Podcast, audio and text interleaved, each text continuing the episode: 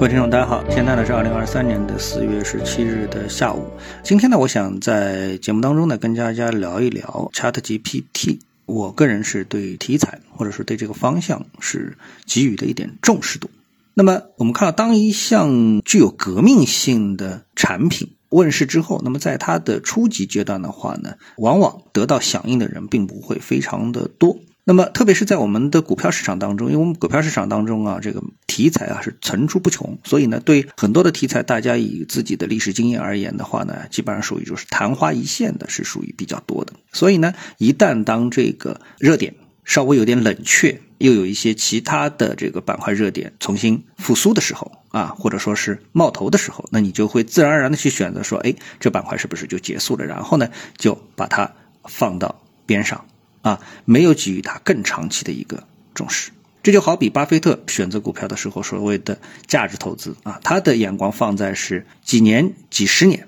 然后呢，几年的人呢跟他比的话呢，就显得短线了啊。那更何况啊，只是关注几个月或者几天的这种选手，那跟巴菲特就完全不是在一个思考的维度上。那么我们从历史上我们看到，抓住大的机会的投资有几样，比如说互联网。那互联网它当然它。呈现过这一个波动，就是纳斯达克的指数从一千涨到了，我印象当中涨到了这个六千，那又回到了一千，然后现在再也没有人怀疑啊，互联网对人类的这个社会对这个世界的一种改变的一个作用啊，巨大的这种革命的改变的作用。然后呢，还有一波呢，哎，我想大家印象比较深的可能就是区块链，一块钱可以买几个的比特币，涨到了最高接近七万美元一个，那颠覆了很多人的想法。但是呢，这里面呢，哎，有一个区别，就是区块链技术还没有对我们的世界产生根本性的影响，啊，没有产生什么实质性的影响。那么元宇宙呢，哎，大家把它想象的很厉害，但是呢，现在也还没有落地，对不对？好，那么像这样的一些概念因素太多了，所以大家就容易忽视。但是大家始终呢，可能都没有忘记人工智能是不是？加上人工两字去掉之后，智能才是我们最需要警惕的一种颠覆性的一个技术，啊，那么这里面我个人是绝对非常的看好人工智能作为一个赛道啊，在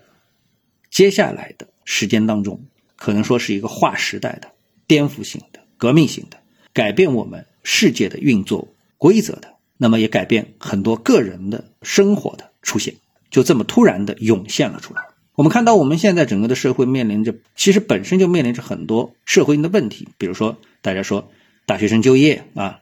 对应着失业率，对应着出生率啊等等，还对应着结婚啊这样的一些问题。当然呢，当人工智能啊 ChatGPT 出现之后，这个问题变得就更为的一个尖锐啊。当然，我们今天不是在探讨这个问题，而是探讨，如果说你想到了这样的一些问题之后，你该如何应对？Chat GPT 啊，或者说人工智能的这么的一个高速的发展，因为你已经挡不住它了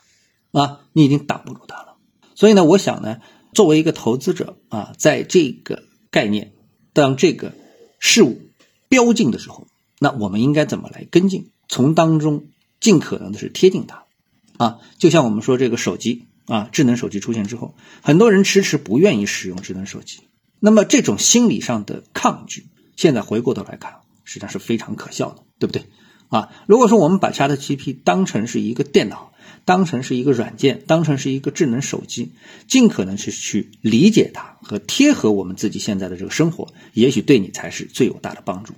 啊，也就是你挡不住它的时候，你只能是学会享受。好，那么我们今天呢，在接下来这种内容当中呢，我们呢就来谈一个 ChatGPT 所对应带来的一个 AIGC 这样的一个产品。我之后的节目当中，我会尽量花比较多的时间，就是未来的每一次的啊，每一次的节目，我都会花比较多的时间跟大家一起分享，在这个 Chat GPT 人工智能这个领域的一些最新的成果。而这个呢，我相信啊，不管是对我个人还是对大家，会在这种集中思维的这种引领之下，深入的去发掘这个 AI G C 也好，Chat GPT 也好啊，给大家带来的这种。爆发性的一种投资机会，因为很多东西不是你个人呃拍着脑袋就能想到的啊，但是呢，它是可以启发你的。比如说我现在看到的一款软件，这款软件呢叫 CMO 点 AI 啊，它呢是做这个生成式营销软件简单而言呢，这个软件呢，它是做营销的。那么这也就是说，我们怎么把这个 Chat GPT 和我们的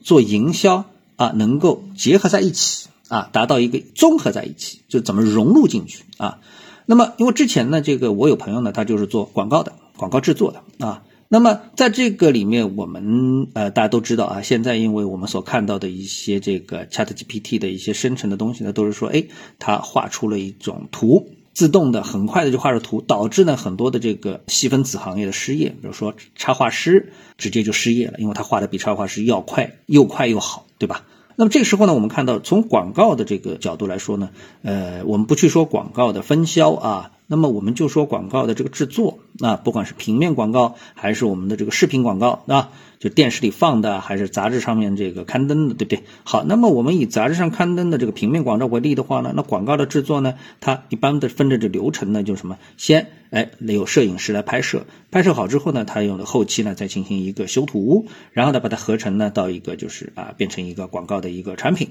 啊。那么营销广告的话呢，那有类似于比如说像这种 PPT 啊，那我们呢呃就是在拍拍摄的时候啊，我们就把这个产品放在某一个背景下面就把它制作出来啊，这些呢。它本来都是有一个广告公司的一个制作的标准的制作流程啊，那现在呢，通过这个啊，我们说这个软件啊，也就是 AI 点 AI 这个软件叫 ZMO 的这么一个软件的话呢，哎，它给了你一个什么东西呢？它现在用的一个图就是一个呃鞋子，耐克的一个鞋子啊，然后呢，他就把这个耐克的鞋子呢给拍下来了，就单独的拍下来，拍下来之后呢，融入它的这个软件之后，那么背景啊什么的就随便换。啊，随便换，然后呢，最后呢，就生成你想要的一个营销的海报。那么这个时候，我们就发现，其实呢，它后面的工作全部都不需要了。可能我认为他只需要一个摄影师，甚至于这个摄影师啊，就这么一个简单的一个产品而言的话，都不一个不需要一个非常高级的摄影师，只要把这个鞋子，耐克的鞋子给拍下来，然后往这个软件里面一上传。很快就能够生成一个四到八 K 分辨率的一个产品就出来了啊，一下子就解决了。所以我这个觉得它背后啊，它不知道有多少人失业，这是第一的吧。第二，那我们的这个呃，相扩散开去，又有多少的行业就在这样的一个过程当中不断的被颠覆啊？那么你想，你通过这样的一个案例，就这样的一个案例啊，你想一想。呃，我们的 A 股市场当中是不是有对应的公司会干这样的一个事情啊？因为在我们的 A 股市场当中，我觉得啊，我们中国的一个企业啊，不客气的说，创新啊，就是底层创新不一定很厉害，但是呢，在中层的这种复制和创新，中层的复制和创新层面，可能是具有极大的爆发能力的。比如说，就像淘宝不是我们的原厂，百度也不是我们的原厂，但是包括智能手机也不是我们的原厂，对吧？但是我们现在都做得非常非常的好，这个就是我们的一个优势。那么同样也是我们投资者的一个机会啊。好，那么今天呢，我就跟大家分享这么一个大的思路和一个产品。未来我们会找到更多的东西来相互的启发。如果说你也发现了有这样的一些东西的话，欢迎在我们的节目的背后去留言，告诉我你觉得这个哎又是是一个非常牛逼的 Chat GPT 的啊，或者是 AI 机系的这么的一个产品，你愿意跟大家来分享啊？可以留言到我们的节目的最后啊。好，谢谢各位，我们下次节目时间再见。